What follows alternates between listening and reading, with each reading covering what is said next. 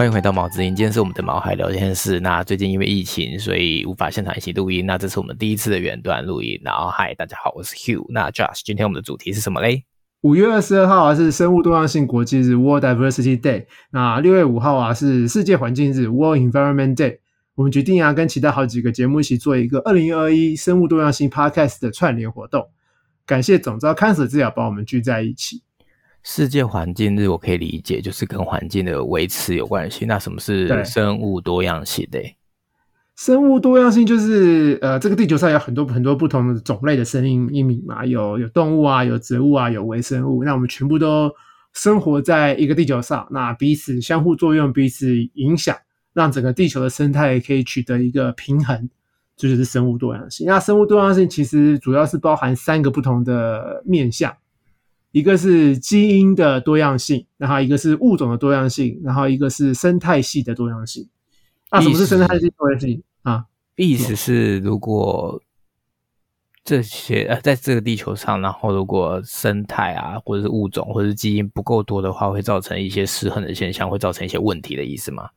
对啊，对啊，对啊。所以我们都知道，就是人类对地球影响蛮蛮大的。我们人口越来越多，然后自然环境开始在退化，那。所以我们的物种其实有在消失的状况，而且它们消失的速度也越来越快。然后除了物种之外啊，我们的土壤也开始出现退化，海洋也有海洋危机。那最后就导致整个气候的变迁，那生物多样性也会开始减少，然后环境的污染也越来越严重。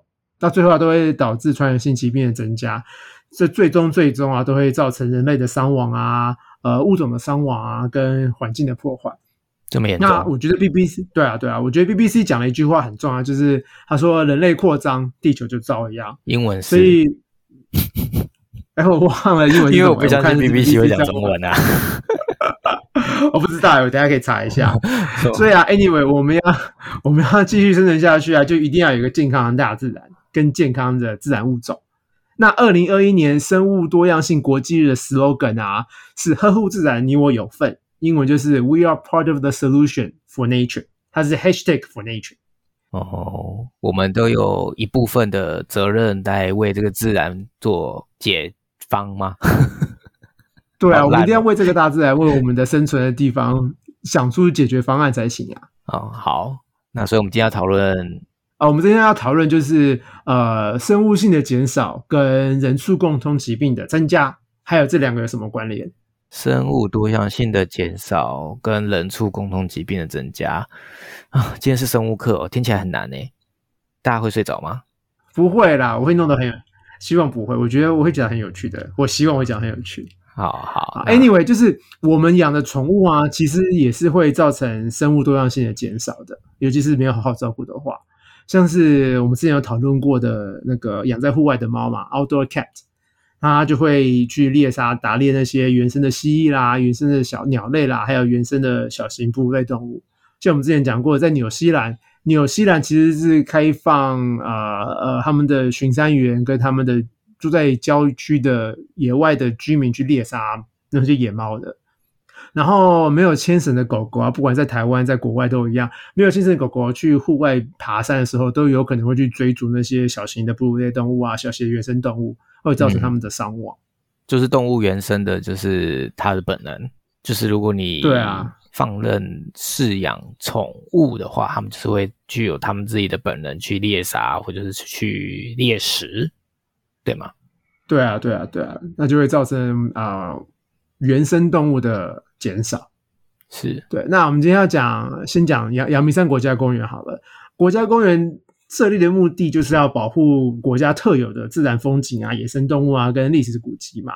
那我不知道大家对阳阳明山公园有没有看过很多很多游荡犬跑来跑去的状况？我有问题。我们之前讲过流浪狗猫，那你今天讲的是游荡犬，那游荡犬跟流浪狗猫的有什么不一样？游荡犬比较广泛，就是除了流浪犬猫之外，流浪的之外，它还包含放养的。就是它其实是有家可以回的，只是主人就把它养在山上，就乱跑乱跑乱乱跑来乱跑去，就是吃饭啊、想睡觉的时候，主人叫的时候才回家。所以不一定是流浪狗猫。对对对对对，就不只是游荡，就是不只是流浪犬，它还包含有人放养的犬，对吧？像麝香猫啊，是麝香猫是二级保育类动物嘛？那在呃，阳明山就曾经发生过被游荡犬咬死麝香猫的案例，那就是会造成生物多样性的减少，因为它已经麝香猫就已经很少了，然后还被咬死。它是台湾的特特有种吗？还是它只是一种品种，然后台湾有，然后是保育类？我不知道是不是台湾特有种啊，可是它是我知道是台湾二级保育类动物。嗯，好，对啊。那阳明山跟其他国家公园有一个很大的差别，就是它的地理位置。阳明山啊是被整个大台北地区包围，被整个七百万人口包围，然后这公园里面啊也住了一万多人，那每年游客啊多达一千九百多万，就会去进到进入到整个阳明山里面。所以其实野生动物啊，除了被人类打扰之外啊，也常常被很多游荡的犬跟猫去呃骚扰。那这些游荡的犬猫哪里来的？就我刚刚讲啊，是可能是当地民众放养的啦，也有可能是被饲主弃养在山上啊，可能就想说啊，我不想养它了，然后去山上感觉还不错，那就把它牵在山上，或是是长期住在这里狗狗的后代，就没有结扎，他们就一直生，一直生，一直生。嗯，像我家我的我我爷爷奶奶都是葬在阳明山山上嘛，所以每年一年会上去个两三次，每次上山啊都会一群狗，而不是两三只、三四只哦，是十几只。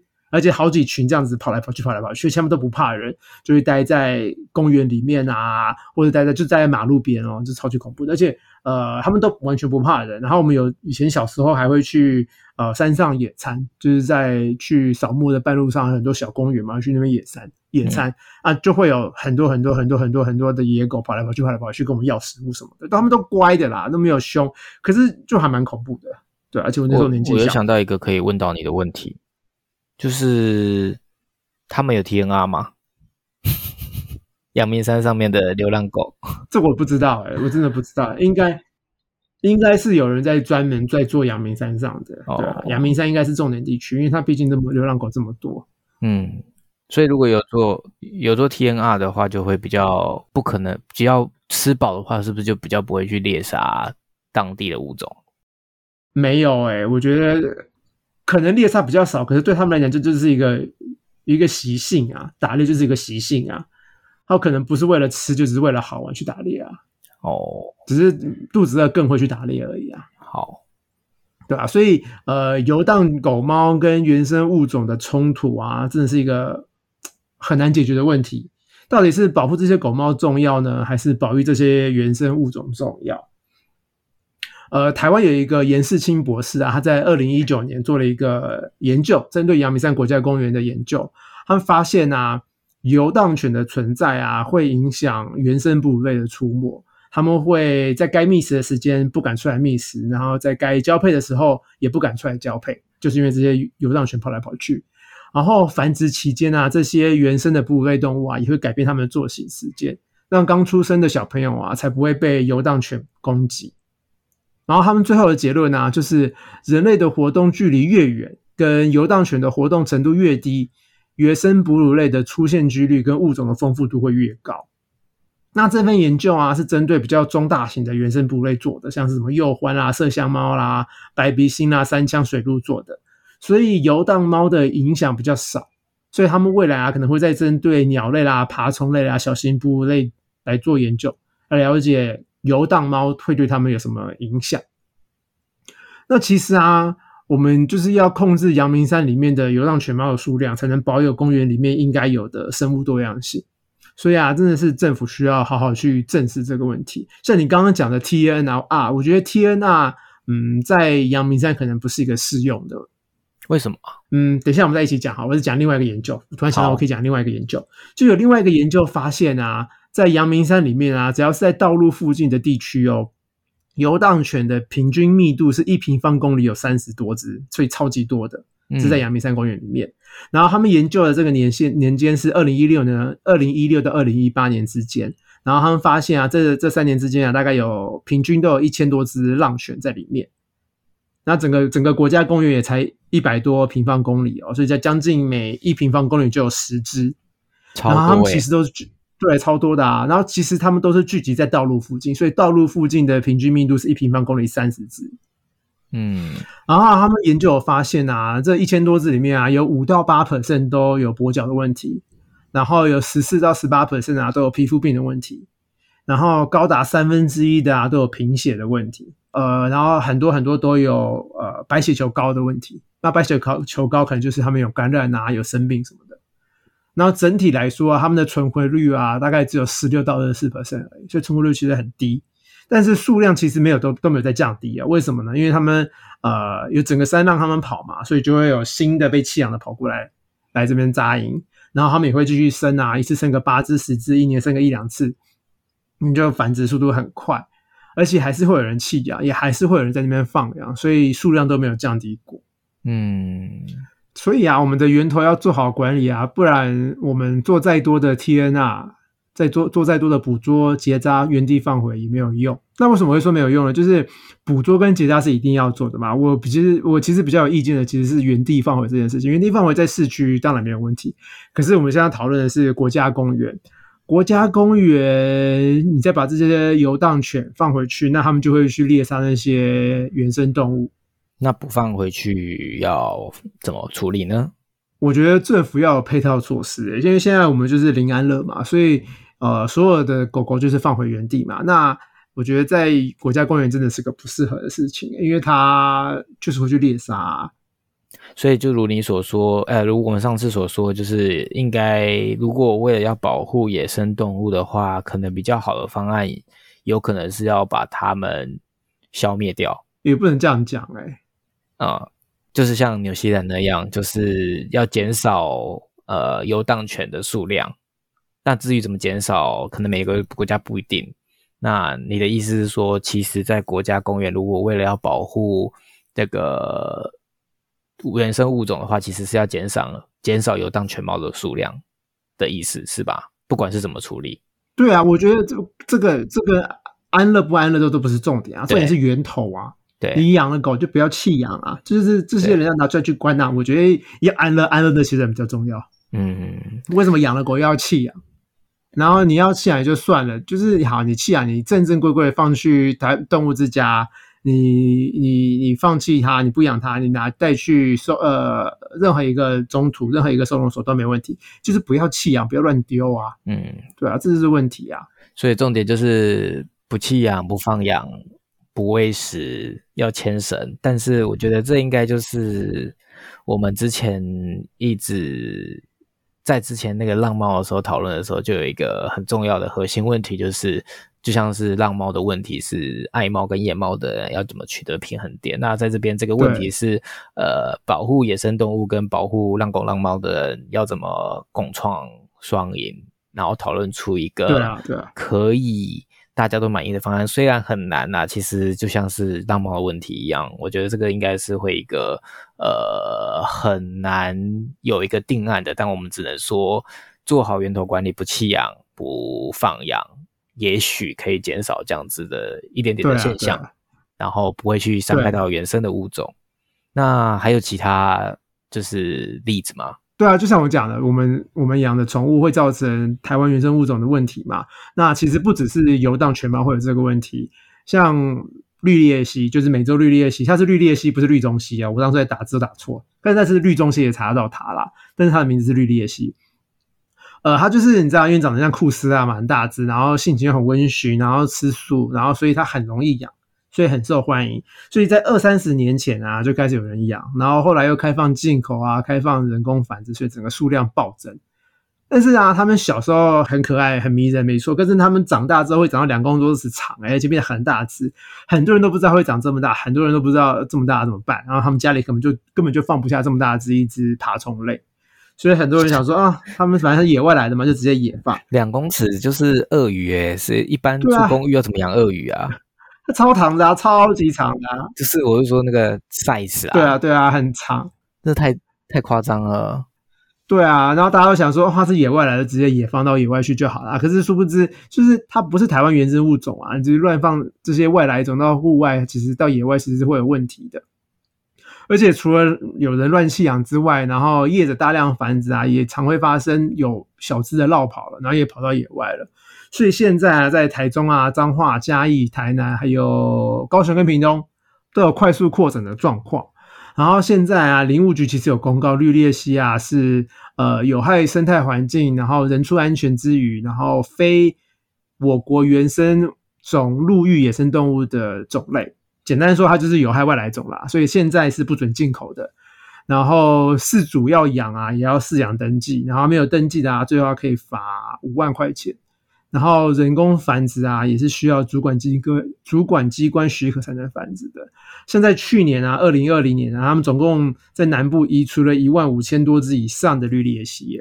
我知道这个新闻，每天哦，就是每个月或者是常常都会看到，就是他们都把它捆成一束一束一束，然后拿去好像有奖金的样子。就是现在不只是主管机关在抓，然后其实他们也有委外到民间团体，所以私人团体也有在抓。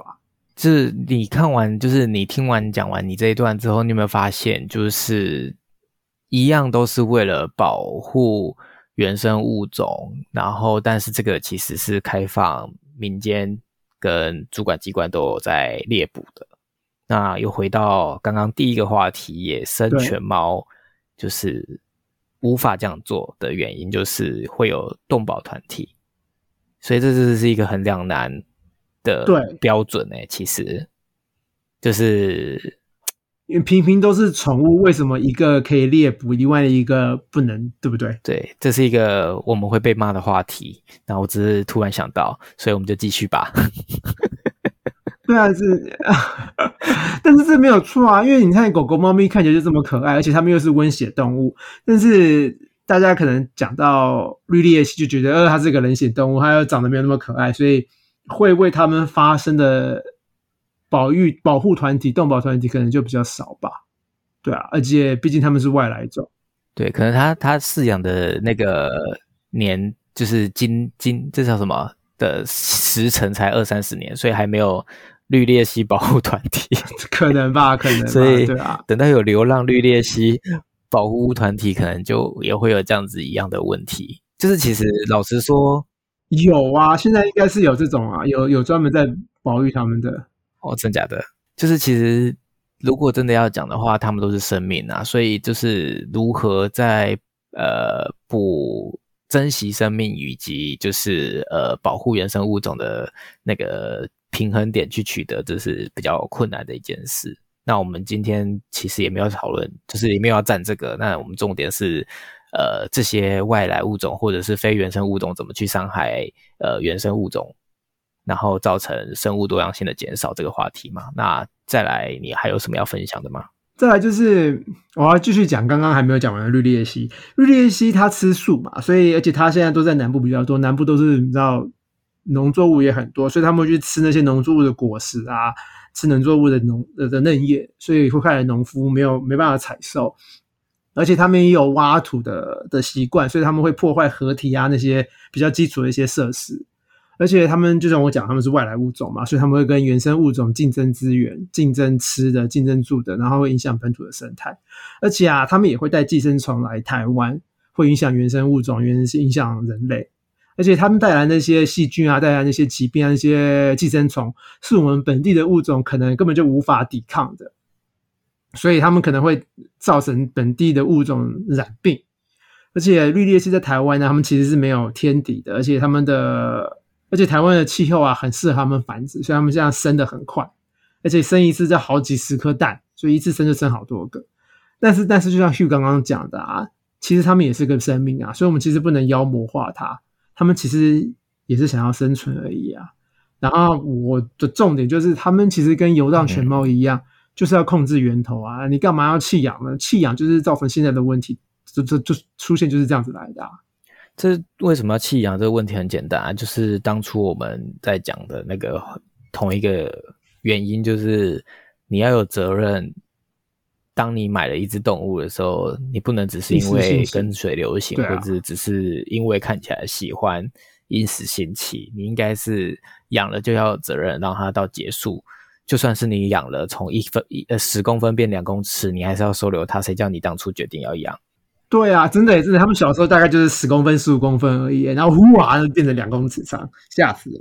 对啊，所以，对啊，所以你在养任何的宠物之前，你应该都要先研究好它会长多大吧？这不是应该那个每个人的自基本的责任嘛，负责任的表现。就算是你养狗，也有大型的品种啊，也许你家也很小，你也没有办法养大型。可是你在看它小时候很可爱，然后你就养它，那之后变很大怎么办？意思是一样的，所以不能用这种说啊，它变很大，然后不负责任的心态去饲养宠物。就是我觉得养宠物跟养小孩是都是一样，都是一个生命，就是你要先有负责任的心，才决定你要去养什么宠物。那之前的呃研究或者是这些都是自己应该要呃做的准备。那我相信我们的节目。对啊，我们相信我们节目也就是陈列用意，就是让大家先有预先知道这些会发生什么事的，就是基础概念，让你可以不会饲养之后，然后才呃觉得哦好惊讶这样子，然后就弃养了，然后造成一些环境上的问题。然后好像讲完了生物多样性，台湾的生物多样性之后，我们来讨论一下人畜共通的疾病。人畜共通疾病跟生物多样性是有关系的吗？是是是有关系。我先稍微解释一下人畜共同疾病，然后再讲这两个关联到底在哪里。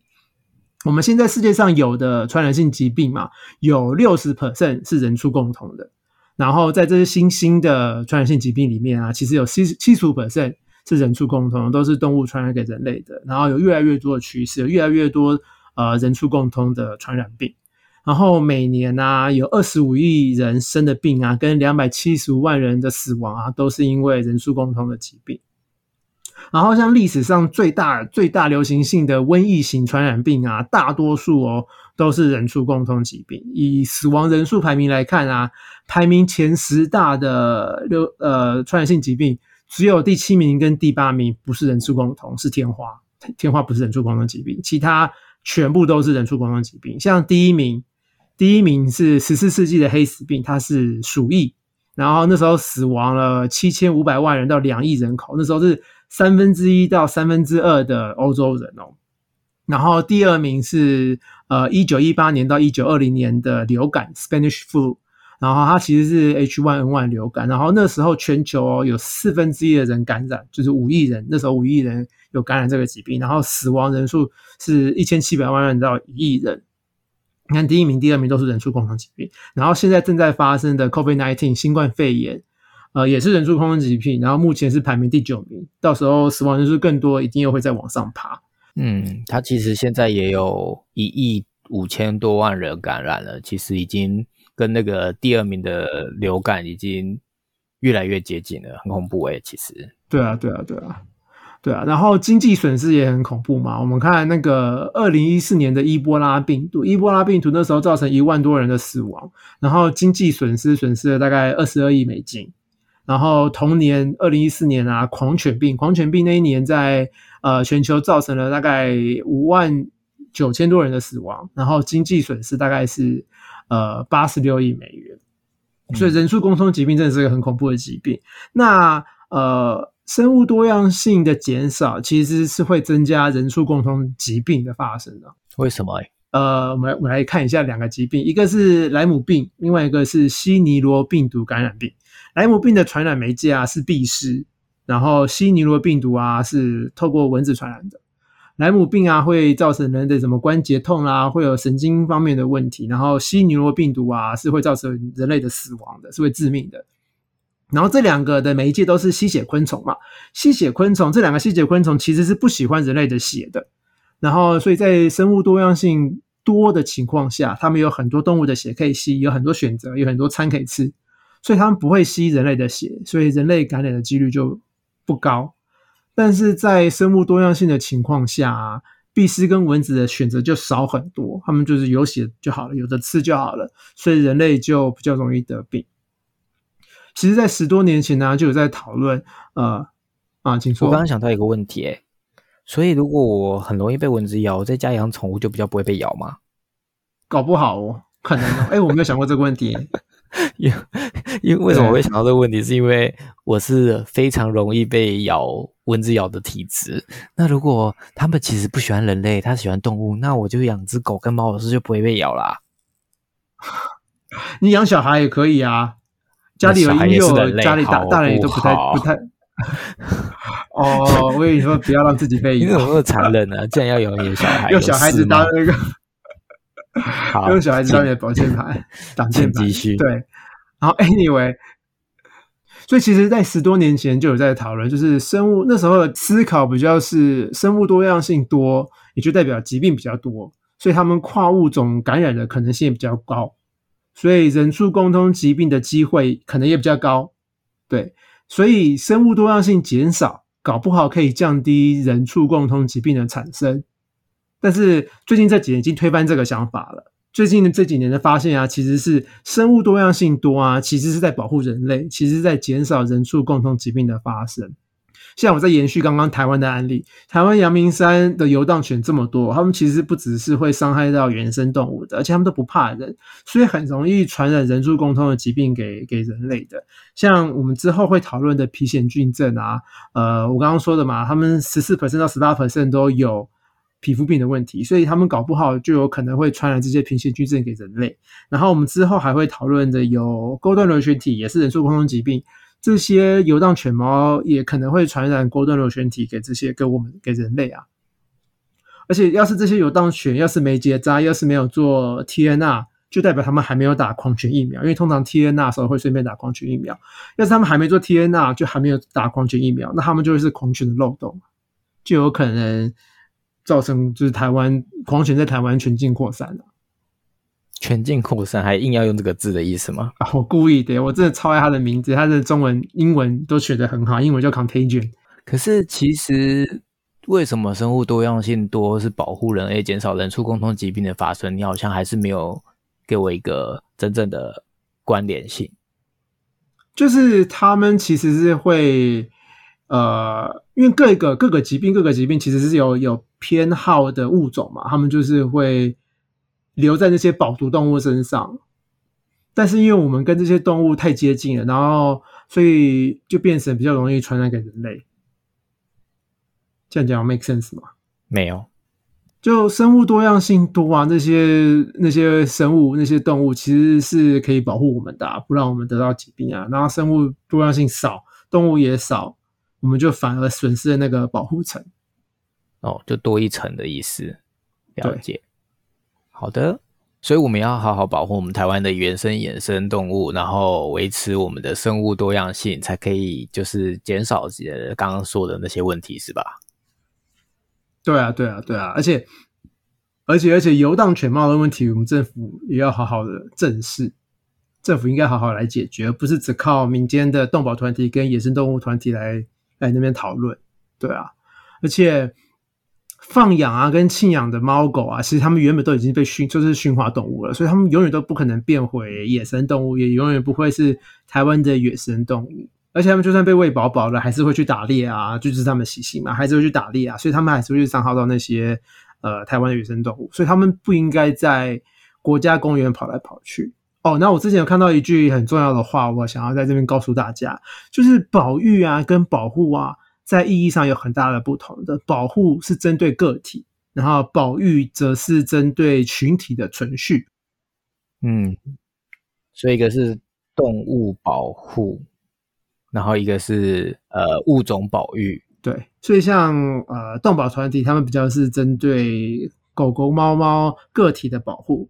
那野生动物的团体啊，比较是针对于整个群体的呃存续，他们是想要保育整个群体。所以，其实我们不能只重视猫狗的动物福利，反而忽视了野生动物的福利。像是居住在浅山，就是海拔一千公尺以下的台湾穿山甲跟石虎，他们其实也常常遭到游荡犬猫的攻击，尤其是穿山甲，他们常常被他们弄到受伤，对啊，而且。刚刚讲的外来物种也是一个很大的问题啊，绿鬣蜥不是台湾的原生动物，所以他们会带来很多他们原生地的疾病到台湾啊，什么寄生虫啊、细菌都有，而且目前是还不知道有什么他们带来什么人畜共同疾病啊，但是可能只是还没发现而已。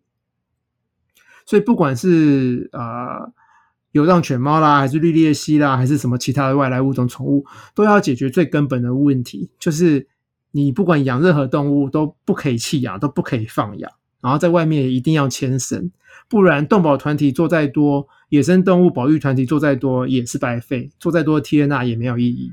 而且其实啊，连最简单的遛狗牵绳啊，民众都做不到，我们还能要求什么？所以大家真的一定要牵绳，而且而且不牵绳，这其实也不能开罚，然后警察看到了其实也不会禁止。所以我们常常看到没牵绳的狗狗被车子撞死啊，或者造成车祸的新闻。然后我前几天才看到一个新闻，是好像不是新闻，反正是 Facebook 还是哪里在传，就是前几天才有一只柴犬被撞死，就是没有被没有牵绳。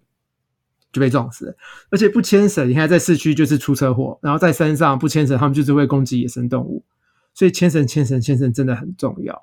然后我个人觉得啊，这些浪狗、浪猫啊，呃，游荡犬猫啊，还有遗弃宠物的存在啊，真正会大大的影响降低台湾原生生物的多样性，也会增加人畜共通疾病的传播。所以台湾真的不能有游荡犬猫，不管有没有主人都不能有，所以绝对绝对不要放养。就是你用养狗嘛，就是要在养在家里，所以不要放养在外面。然后你弃养的话，就直接抓去关，我觉得比较重要。抓去关又不是你说了算，对啦，不是我说了算。但是浪狗浪猫一定要绝育，所以一定要做到到最后是没有浪狗浪猫的存在的。所以你看，我们一直做 TNR TNR TNR 嘛，然后没有人再去弃养的话，那迟早有一天会没有浪狗浪猫啊！我就很期待那一天的到来。你好理想化哦，真的，这个终极目标很难做到哦。就是终极目标，终极目标就是没有浪狗浪猫啊。我觉得我们现在的做法就是在朝这个方向前进啊。大家完全不弃养，百分之百不弃养，然后百分之百的呃浪狗浪猫都结扎，那就一定会有零浪狗浪猫那天的存在啊。我就希望那天的到来。好，那我们就维持零浪狗浪猫之后，就再也不要增加这些浪，就再也不会有浪狗浪猫了嘛。那搞不好台湾原生物种就可以慢慢起来，尤其是阳明山里面。这需要整体的人民素质提升啊，其实就是不是只有同温层知道而已，应该是要呃所有人都一起。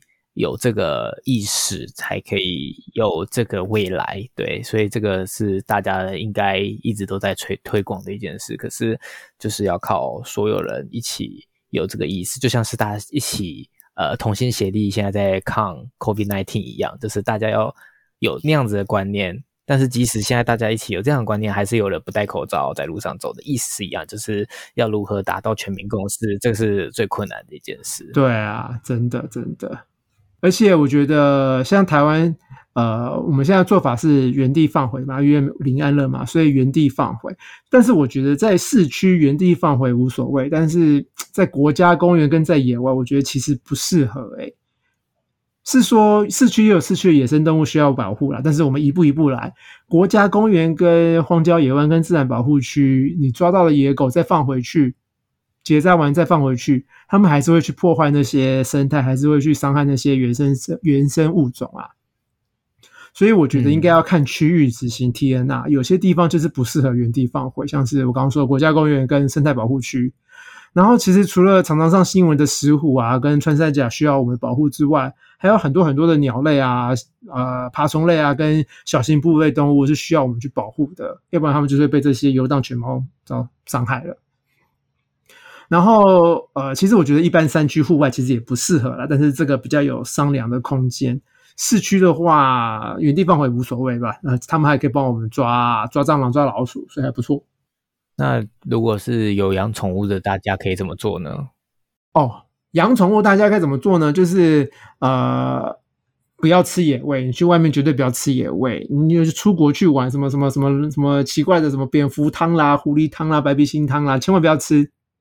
都有可能会有人呃人畜共同疾病的传染，听起来好恶心哦！你刚刚讲的那些名字，对啊，你知道 COVID nineteen 搞不好就是吃蝙蝠汤来的啊，对啊。然后你去野外啊，也不要摸白鼻心汤诶，对，不要不要听很恐，不要问很恐怖。然后你去野外啊，也不要摸野生动物，远远的看就好了。如果你真的不小心碰到了，赶快洗手，要保持清洁。所以千万不要因为好奇乱吃乱摸。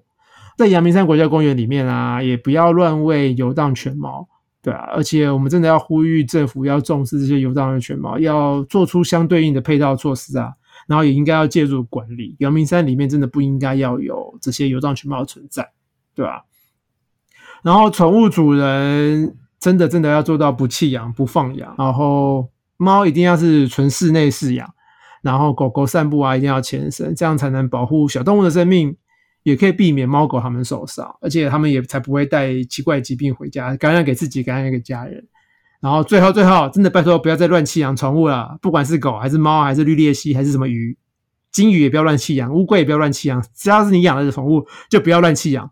真的真的不能养了，你可以把它们交给自工团体，交给收容所，请他们帮忙找新家，对啊，任何任何外来的物种啊，都有可能造成当地物种的灭绝。那最后就是我们想要问问大家，就是关于有当犬猫啊、浪狗、浪猫的管理有什么想法？就是呃，在它与生态物种平衡的。呃，生态物种保育的两端，天平的两端，大家也有什么看法吗？那可以留言给我们。那今天的节目就到这里啦。如果喜欢我们的节目，就记得订阅毛知音，在你收听的平台留下评价及留言。如果有任何问题，也欢迎到我们的粉丝专业 IG 搜寻毛知音留言，我们会挑选适合的话题，在之后的 Q&A 时间为大家解说。那我们就下次见喽，拜拜，拜拜。